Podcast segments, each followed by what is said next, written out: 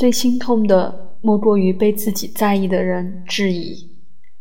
多年来，即便再久没出现的粉丝突然出现了，我都还记得名字，甚至是脸。我也努力的记得谁做什么，去了哪里念书，生了孩子，嫁了老公。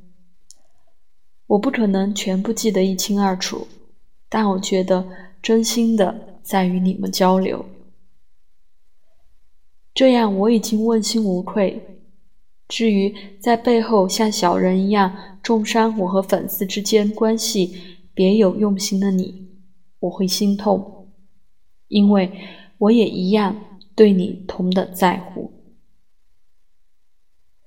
多年来，我一直都是最用心在这一块的人，因为我相信我们是互相扶持长大成长的人。